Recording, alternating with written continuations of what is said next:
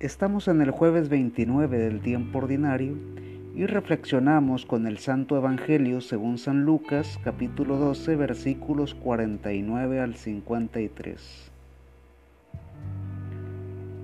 He venido a traer fuego a la tierra y cuánto desearía que ya estuviera ardiendo.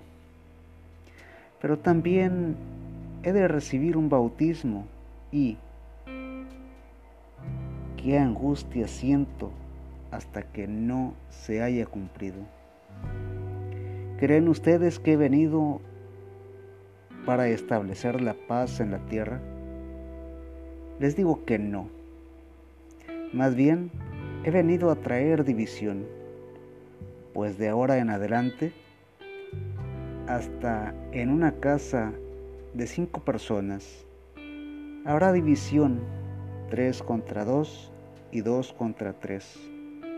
El Padre estará contra el Hijo y el Hijo contra el Padre, la madre contra la hija y la hija contra la madre, la suegra contra la nuera y la nuera contra la suegra. Palabra de Dios. Te alabamos Señor. ¿No es este un texto ajeno al tiempo en el que vivimos. Ciertamente hay división. Ya no digo de credos o de doctrinas. Ahora mismo el asunto es que la guerra por destruir al hombre consiste en convencerlo de que todo es pasajero no existe lo eterno. No pierdas el tiempo. No te sacrifiques por nadie. ¿Para qué sufrir? La vida es corta. La verdad, queridos hermanos, es que sí existe lo eterno. Este es el momento de darlo todo, de amar sin límites, de perdonar siempre. Las divisiones por causa de la fe no terminarán.